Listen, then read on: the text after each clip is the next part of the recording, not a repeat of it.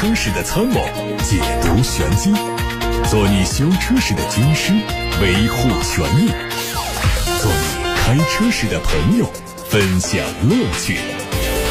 调频九二七，傍晚六点半，董涛说车，只和车友在一起。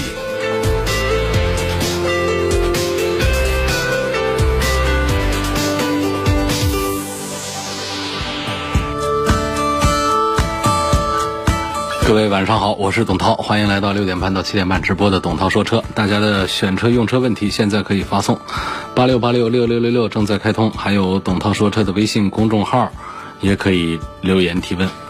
先关注今天的汽车新闻，今天的头条关于小米造车。日前，小米商城的官方微博发布了一张海报，海报上的文字写的是“造车，我们是认真的”。就在大家纷纷猜疑这家科技公司是否真的要开始造车的时候，小米商城又赶紧删掉了这条微博。随后，小米集团公关部总经理微博发文说：“小米造车是没有的事，是新媒体的同事抖错机灵了。”据天眼查数据显示，小米集团在今年六月初申请注册了小米车辆的商标。同时还申请注册了相关的图形商标，分类为九类科学仪器和四十二类设计研究。无论造车与否，这个商标的注册似乎是印证了小米即将在车联网领域布局的可能。从国家知识产权局获得消息，奥迪新申请了一项关于全新座椅按摩系统的专利。这个座椅的按摩系统包括了多个按摩元件，可以自动操控，以适应不同体型乘客的需求，提升乘客的乘坐舒适性。此前我们接触的座椅按摩系统是标准化设计，而奥迪的新座椅系统的按摩元件，能够自动的和人体的背部的肌肉相应弯曲布置，通过调节单个元件内的气压，自动适应成员的身体曲线。梅赛德斯奔驰全新的 GLA 车型已经在美国市场上发布了新车的售价，海外起售价约合人民币二十六万元，预计在今年年内完成交付。国内市场方面，它已经在六月二十号的粤港澳大湾区车展上正式亮相，计划年内上市开售。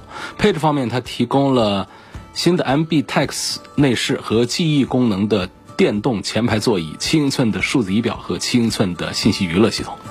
这车还会提供多种选装选择，包括全景玻璃天窗、AMG 套件以及十九寸或者是二十寸的轮毂。动力，国产版的奔驰 GLA 全系将会用 1.3T 的高低功率发动机，后续不排除新车会推出 2.0T 的版本。有外媒爆出了一组宝马三系新车型的谍照，从测试车。侧身所贴的标志可以看出，它会是基于三系打造的新能源汽车。虽然测试车的下半部分覆盖了厚重的伪装贴纸，但是它的整体外观和现款三系是一致的。考虑到它的新能源汽车身份，未来新车可能会在前脸、中网、后杠等造型细节上和现款三系有所差异。考虑到成本的问题，它基本上不会用上宝马 i4 车型上那套以性能为主导的动力总成和四驱。有媒体猜测它。可能会用上和宝马 iX3 同款的动力。奥迪新款的 A8 插混版七月份会引进到中国。外观方面只有细节微调，前脸加上了五段式的组合日间行车灯，同时标配十九寸的轮毂，优化了空气动力学的性能。它还配上了三十多种驾驶辅助功能，还有智能网联、带脚底按摩功能的加热的脚凳等等。它还可以选装奥迪的激光大灯和 OLED 尾灯。动力是 3.0T 发动机加双电动机组成的插电式混合动力系统，零百加速4.9秒钟。纯电续航里程四十六公里。全新的雷克萨斯 UX 二百特别版上市，官价是二十五万九。从定价上看到，它应该是雷克萨斯车系中的入门车。配置上呢，这个车用上了带触控功能的信息操作系统，还有百度的 CarLife 智能手机互联。动力是二点零升的自然吸气，搭配 CVT。沃尔沃官方传出消息，二零二一款的 x C 六零正式上市，六款车型的指导价格区间是三十六万二千九到四十七万零九。它基本上用的是现款的设计，运动车型的前格栅边框由老款的亚光银调整成亮黑，看起来更加精致。内饰方面是北欧的典型设计风格，并且用上了大量的软性材质包裹，很有质感。配置是增加了手机无线充电和后排的 USB 充电口，动力是 T 四 T 五两种版本，传动系统是八速的自动变速箱。比亚迪的官方传出了一张宋 Plus 的内饰效果图，图上看到内饰采用了全新的设计，整体效果非常简约，科技感十足。它在七月份的成都车展上会亮相，细节上用了很多的钢琴烤漆的材质，中间配上了悬浮式的液晶屏，搭配旁边的液晶仪表，科技感是很不错。新车的空调出风口是升级成了树状设计，而液晶显示屏右侧的装饰板还能显示天气和温度，视觉效果是很不错。海外汽车媒体拍到了本田锋范掀背车的路试伪装车，意味着它离推出的时间越来越近。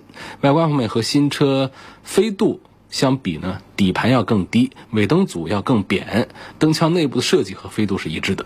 渲染图给出的信息可以看到，它可能用上了全景天窗，不知道能不能延续到量产车上。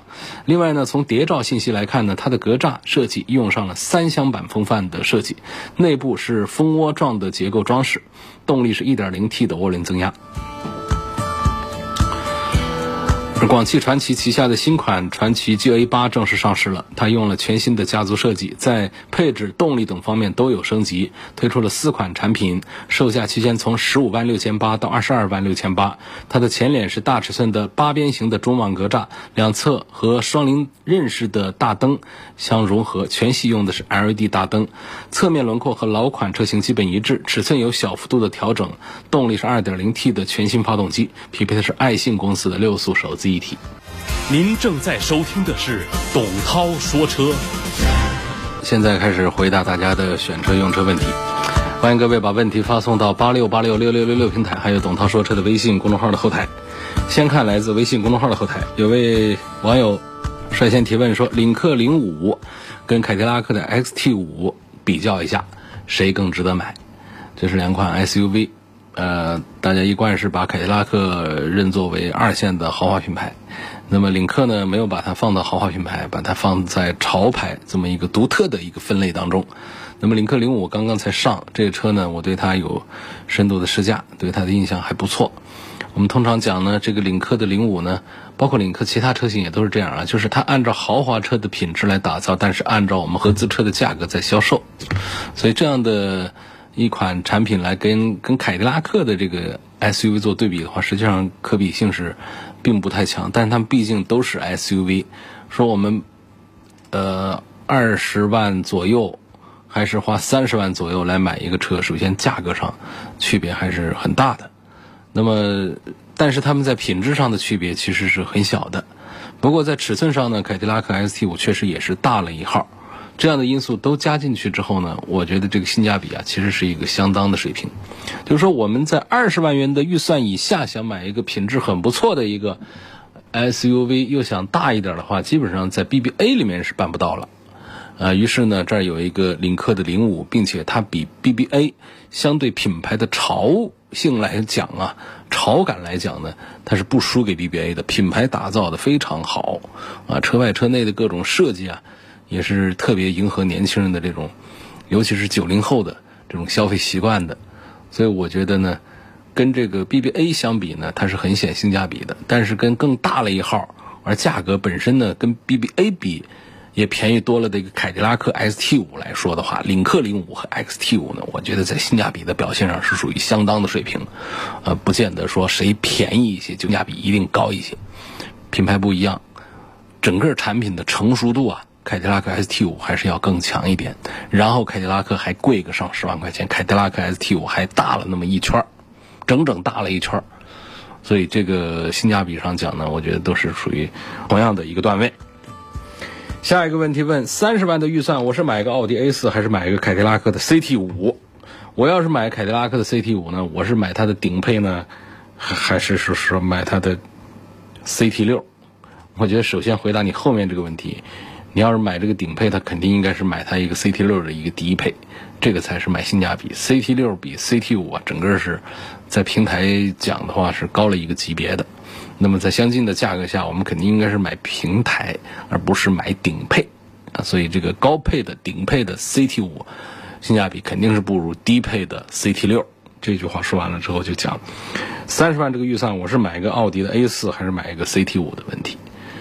我觉得从这个二线产品的这个性价比的打造来看的话呢，显然凯迪拉克的 CT 五在性价比上是胜过了奥迪的 A 四的。啊，首先尺寸上又大了一号，我们绕不开这个尺寸这个事儿说话。咱们谁买个车，可能一开始不关注尺寸，到最后真要买的时候，还是得把尺寸拿在手上看一看啊。所以这个奥迪的 A 四呢，第一，在这个尺寸上比它小了一号；第二个呢，就是我们在价位上讲，同样价位讲，那 A 四在动力规格上跟这个 CT 五比啊，那整个就是低了一个段位了。啊，你要是像我们同样优惠完了的 CT 五呢，就二十五个二十五万，那么奥迪 A 四呢，我们低配的优惠完了也是这么一个价格。那但是你看到的这个 A 四呢，是最低功率的二点零 T，就是一百五十匹马力的二点零 T 了。呃，提速的时间要十秒钟了，这慢多了。我们年轻人买一个轿车，哪有说不看一下提速的呢？怎么可能忍受一个呃像这个这这个二点零的天籁那样的一个提速的感觉的呢？不会的。所以这个凯迪拉克的这个 CT 五啊，在整个提速上呢，相对于奥迪 A 四来说，那个就是区别巨大了。那一上手一上脚啊，就感觉就完全是不同的两个动力级别的产品。所以同样的价格，我们年轻人来买一个车，如果论性价比讲的话呢，肯定凯迪拉克的 CT 五的性价比相对奥迪的 A 四要强一些。品牌二线嘛，那么就要把产品做得更好一点。这就跟我们孩子们上学一样的。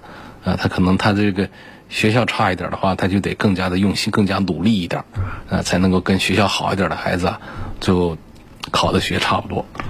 所以这个在汽车圈也是很普遍的这么一个规律。如果两个品牌相比，谁的品牌弱一点的话，不出意外，十有八九，同样价格的车，这个品牌弱一点的车要比品牌好一点的车性价比更好。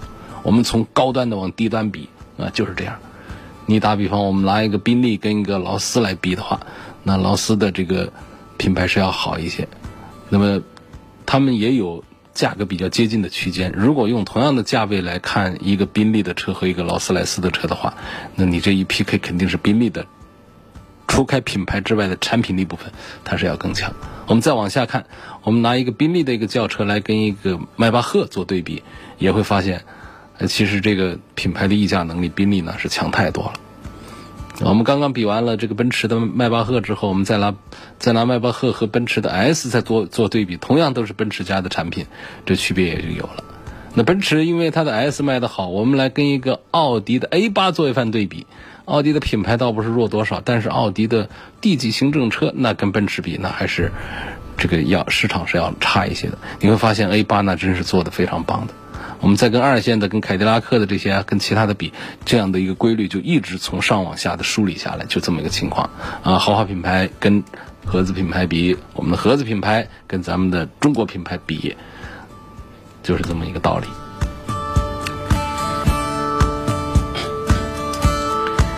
有个朋友说，我今年三十七岁，最近想换个车，预算呢想在十六万左右买个 B 级车。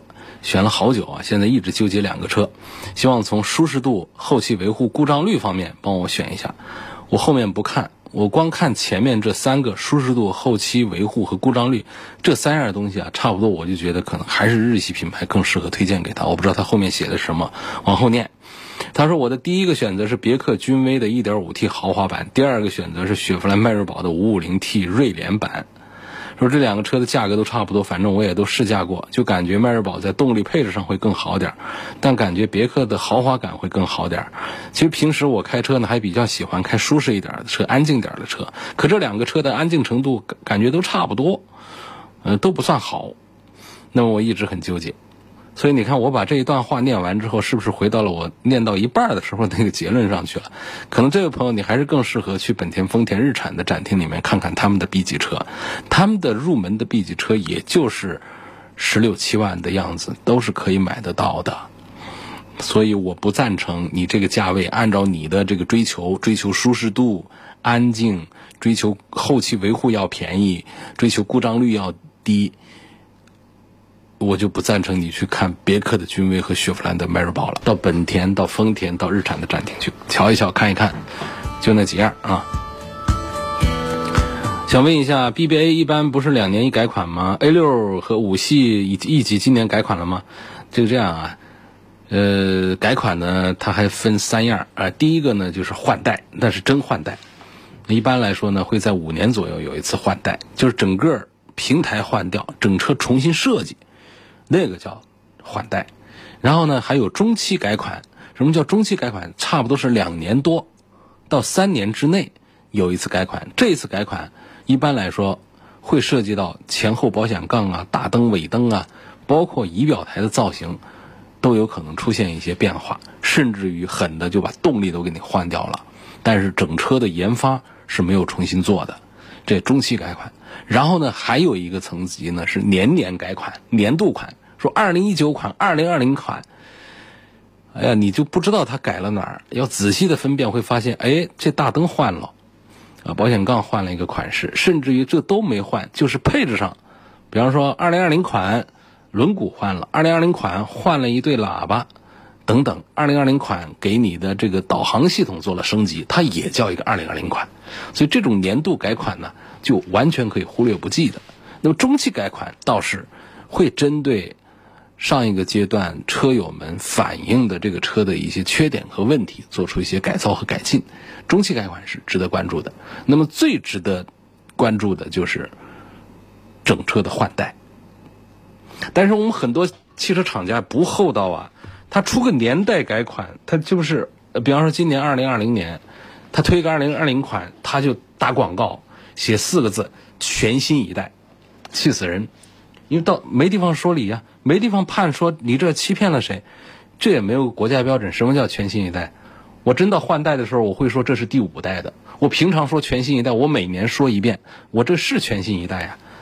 那这个代的标准就是厂家自己说了算了。所以大家一定就搞清楚，其实很多车我们在买的时候，就平时要关注。如果平时没时间关注的话呢，有一个办法就是，你可以查这个车的历史。你比方说，我现在想买一个宝马三系了。怎么办？我怎么知道？我平时又不关注车，我现在要买它了，我怎么知道它是不是一个新款、新一代呢？你可以查它的历史，呃，搜一下，百度一下宝马三系，然后刷找出来第一代、第二代、第三代、第四代的这种这个长途，你会看得很清楚。你现在在开的这一代三系是哪一年上市的？那一年离今天有多远？如果才两年。哎，这车还是算新。如果都五年了、六年了，差不多这车马上就得你买到手，就是下一代产品就要出了啊。所以这个买车的时候，这个技巧啊很多。这其中有一些很笨的办法，就跟大家分享一下。我车啊停在小区，总有老鼠爬进发动机舱咬隔音棉。搞得发动机舱里到处都是碎海绵，想了好多办法，效果都不好。这种情况好几年了，隔音棉都换了几个了，不知道涛哥有什么办法没有？这碎海绵落在发动机舱里有着火的隐患吗？首先，发动机舱里的隔音棉都是阻燃的，这个大可放心啊，不会烧起来。它不是我们床上的那个棉花。呃，老鼠咬隔音棉这个事儿呢，得跟老鼠打商量哈，咱们确实拿它是没办法。停地面上就是这样，因为尤其是到秋冬的时候，到秋天的时候，车往那儿一停啊，发动机啊得有个个把小时都是热的。那么老鼠啊、猫啊为什么愿意上去呢？那儿暖和，所以往上去。其实到我们这个季节，应该说比较少出现这种情形了吧？我不知道拿什么办法，我也不赞成说用耗子药，因为耗子药小区里面有小动物啊，猫啊狗什么的吃了也不好。这隔音棉，这我真没有什么好的办法。这可能你说把车停到这个地下停车场，或者说是车库里面要好一点，但这等于是废话。我要能停的话，我还跟你说这个吗？我还问你这个？这个老鼠咬的事儿不好办。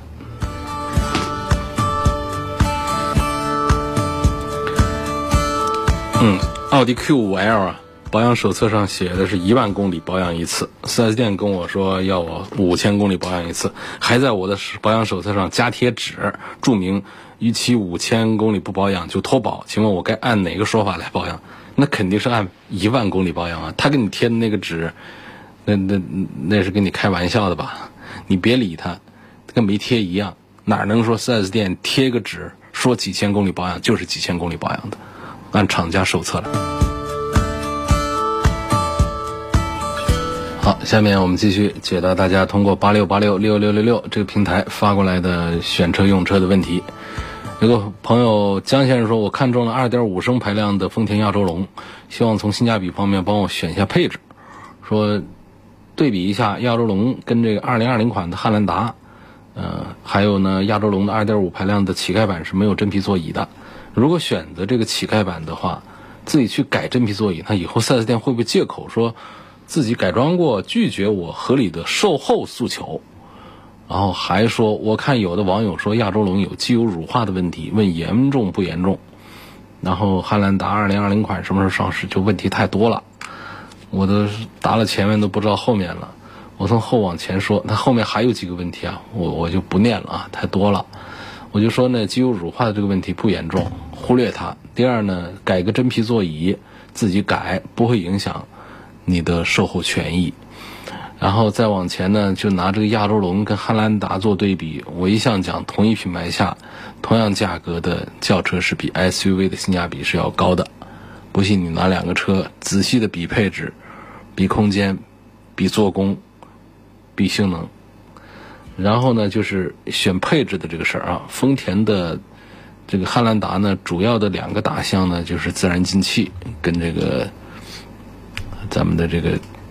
油电混合，啊，我觉得这个现在这个油电混合的，大家反映过它的二点五的这个机油乳化的一个问题。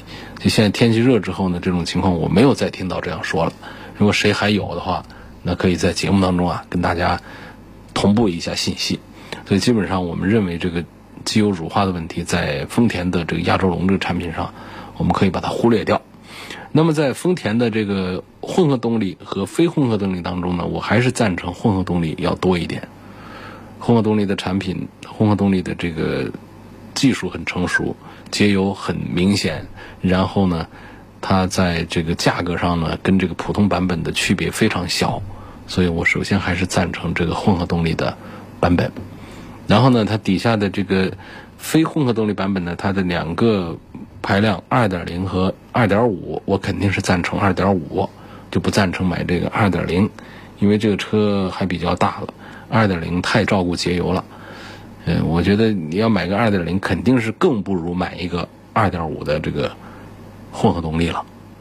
所以优先推荐的是二点五升的混合动力，其次推荐的是二点五升的自然吸气，最后才推荐入门的二点零的自然吸气。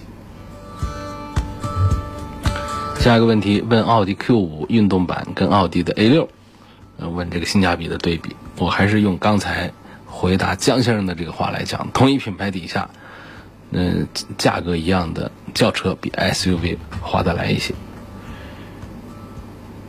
有个问题说，六月十五号啊，我把车停在路边停车位，有辆车把我的车给撞了，把前面车的车牌都挂掉了，并且是带走了，肇事逃逸了。我报警，交警没出警，让我直接去交警大队。我要求他们出警到现场监控查监控，交警来看了一下，还让我去交警大队。在交警大队没有查到监控，后来是别人告诉我去派出所查到的监控。我自己去派出所查到车牌号，告知了交警大队车牌号，交警大队一直没跟我联系。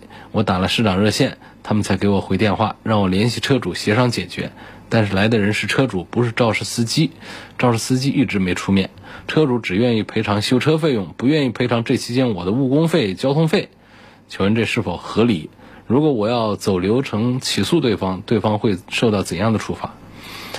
这个处罚很很轻了。这个肇事逃逸，这个认定它本身是一个过程，就认定了肇事逃逸，它给你带来的实际的损失，也是关系到它的这个。受到处罚的这个情况，首先呢，赔你的修车这是没毛病，肯定是得赔。但是这个误工费、交通费这个事儿，呃，你很难用足够的证据证明，就是这样的一个，就就是把你的车牌照挂掉，这么一个小的这个碰撞，给你带来了多少误工费和交通费，这这也是很难认定。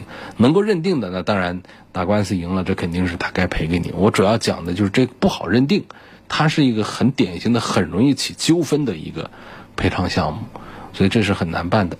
这事儿呢，我觉得其实你是在路边停车位上的这种。呃，这个这个他的一个肇事的逃逸，所以他这个交警大队呢，可能警力也有限，也繁忙，呃，他没有很主动的来跟你做这个协调这样的一些事情。现在让你跟他跟这个车主之间做民间的这个协商，其实这是比较常见的做法。尤其包括我们在一些这个主干道上，在一些路面上的一些很小的这种事故的话呢，为了能够一个是为我们的交通啊，呃，不要添堵，不要给交通添堵。第二个呢，就是节省我们的警力。现在都是提倡大家快速解决，有快速解决的方案的。如果说因为很小的事情就占据这个道路的话，还涉嫌违反了我们的相关的管制条例。那么这个路边停车的这种呢，交警大队呢，其实如果说有警力的话，应该是像特别是你自己都费力找到了这个肇事司机。这种情况下呢，首先你们自己协商，如果协商不成呢，交警队还是可以到交警队去请这个管片的这个交警啊来进行协调。当然说最终呢，这个协调之后呢，交警现场对于这种情况来对他进行开单处罚，这个是做不到。他毕竟不是在路面上的这种直接的违反我们的交通法规，不是直接违法，所以你这种肇事逃逸这种处罚呀，这样的赔偿这种事儿的话。还真首先是协调，协调不成，还可能就是得走起诉这条线路去了。下面的一个问题问到了奔驰的 G L B，是应该买那 G L B 的两百呢，还是买它的二六零？说中间差价有两万块钱，应该怎么选？那我肯定还是觉得应该买二六零啊，因为 G L B 呢被一些这键盘侠们吐槽的点就是说它这车子不小，动力不行。实际上呢，你真开的话。绝对动力是不弱的，然后呢，尤其像低速的提速还是挺畅快的。虽然说它是个1.3排量，但是它是一点三 T。虽然它排量比较小，但它是还是个四缸机，而且呢，它配的这个变速箱啊，整个动力的损耗非常小。所以尽管低功率的只有一百三十多匹，它在马路上肯定不算是最弱的动力。呃，那如果说买它的这个。高功率的，就是二六零版本，就是一点三 T 的高功率的，它的动力的提升还会更加的明显啊，更明显一些。所以我觉得这个两万块钱是值得花，买这二六零，买一点三 T 的高功率，因为除了动力上的提升之外呢，还有一些这个配置上的区别，我认为是划算的。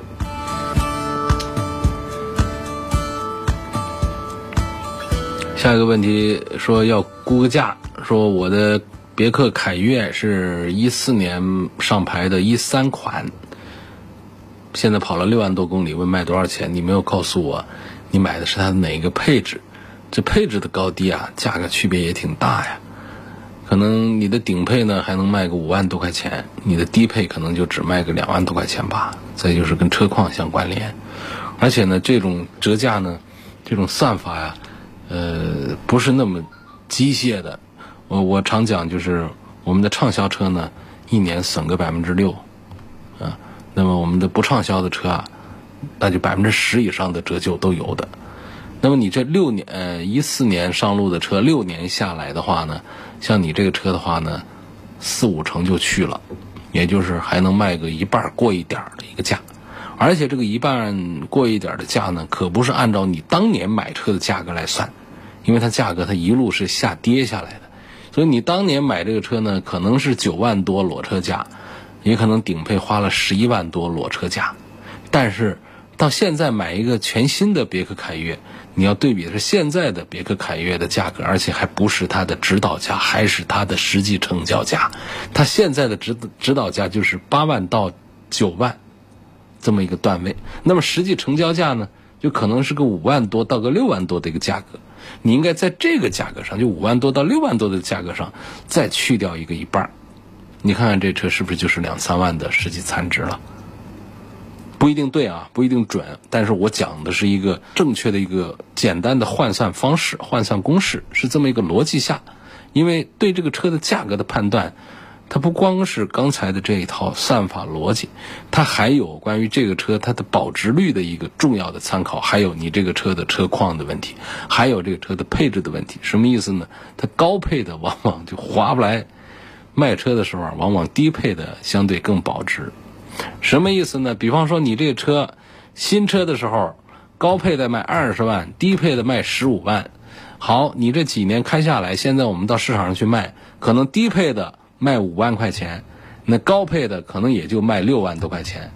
你看啊，新车的时候他们之间的差价有四万，顶配和低配，而到了几年之后，他们之间的差价只有一万多块钱了。这就是买高配的车，在最后保值的时候划不来。这也是我为什么经常跟大家推荐，除非说我就不关注性价比，我就是要高配，那我们另说。你如果说是一个关注性价比的人。我十台车或者十个车友啊，我估计有八个我都推荐说你买它的中低配，倒不是绝对的盖板啊，有一些盖板的那太乞丐了，啥啥都没有，那是不能买。我们在一个安全配置对等的情况下，尽可能的买它的低配。那现在的这个像中级车的话，不说是我们那些几万块钱的玩意儿，只要是中级车，基本上这个安全配置啊，从高到低的区别都不太大。所以在这种情况下，我们很多情形下会推荐买它的盖板，或者说次盖板，就是次低配，而买顶配啊，呃，最划不来的。我们在这个二手车的这个估价上呢，再一次的印证了我刚才说的这个道理了。二零一九年六月份买的荣威的 RX 三一点六排量自动挡，开了两万公里，冷车启动之后低速行驶，在没有踩刹车的情况下，感觉后轮刹车片有刮擦的异响声。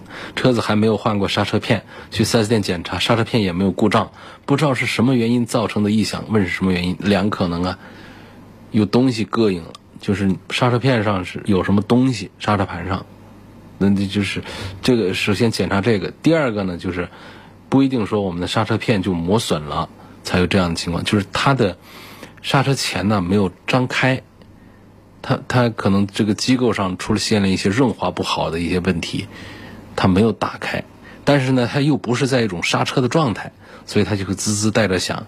你要去检查呢，它是个偶发性的故障，你去查呢，发现刹车钳也是对的，刹车片也是对的，刹车盘也没有磨损，也没到时候。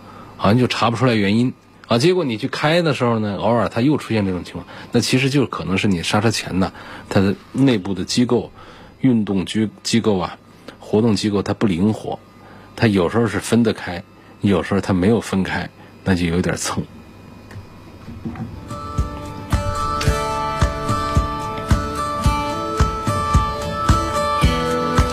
我想，我预算七十万，想买个德系的 SUV，现在很纠结，不知道该选一线豪华品牌还是买一个二线的豪华品牌。希望主持人从动力、空间、性价比和保值率方面做一番对比。对比这四样东西，其实在这个七十万买个豪华 SUV 当中呢，意思不太大。嗯，有一些产品它优惠大，可能五十几万就买一个了。那你说它的保值率？它不一定比那种非得七八十万买一个的高，啊，这是一个。那么在性价比上也是一样。那么二线豪华品牌它价格便宜一些，它不一定说性价比就一定要高一些。还有说，如果我们不是按照这个统一，就按照七十万这个预算来，我们只是在看一线、二线的这个中大尺寸的豪华 SUV，那么可能七十几万我们买一线豪华品牌是很轻松。呃，那么在买这个。买，但是买到的是他们的低配，那么我们买这个二线的豪华品牌，可能就买他们顶配的钱都还花不完。你这样呢，抛开品牌谈性价比呢，那肯定是品牌差的性价比要高。但是抛开品牌来谈论车这个事儿本身，我觉得就不对，不能抛开品牌来谈车。品牌是有含金量的，不是简单的一个 logo 的问题。不像衣服，我觉得衣服也不能抛开品牌讲，除非是很普通的品牌，是高端一点的品牌，它在设计上了，在品牌本身的文化方面，它还是有附加值。这个附加值体现在你刷卡的时候的区别上，我觉得这是很恰当的这个科学道理。所以在买车的时候呢，我们不能完全把品牌这个东西放在一边不说。为什么我经常推荐奔驰？但是呢，像奔驰有一些车型，它其实是不属宝马、不属奥迪的，但还得推荐。为什么呢？它在品牌这方面，它有自己的优势在。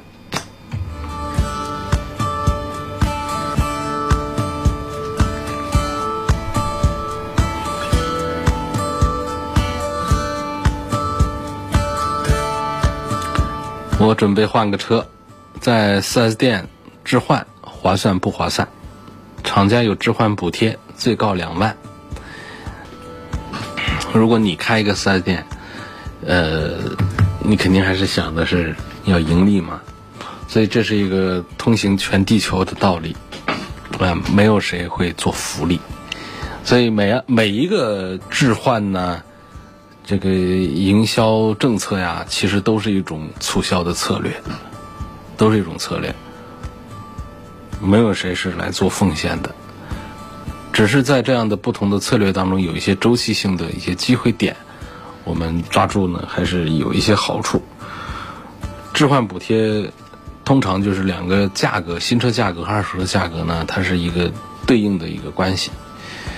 如果说你的二手车价格估的比较高，那么新车的价格也就谈不下来，二手价格估的比较低，那么你新车价格也可以谈得更低，所以这整个的天平啊，都把握在经销商的手中。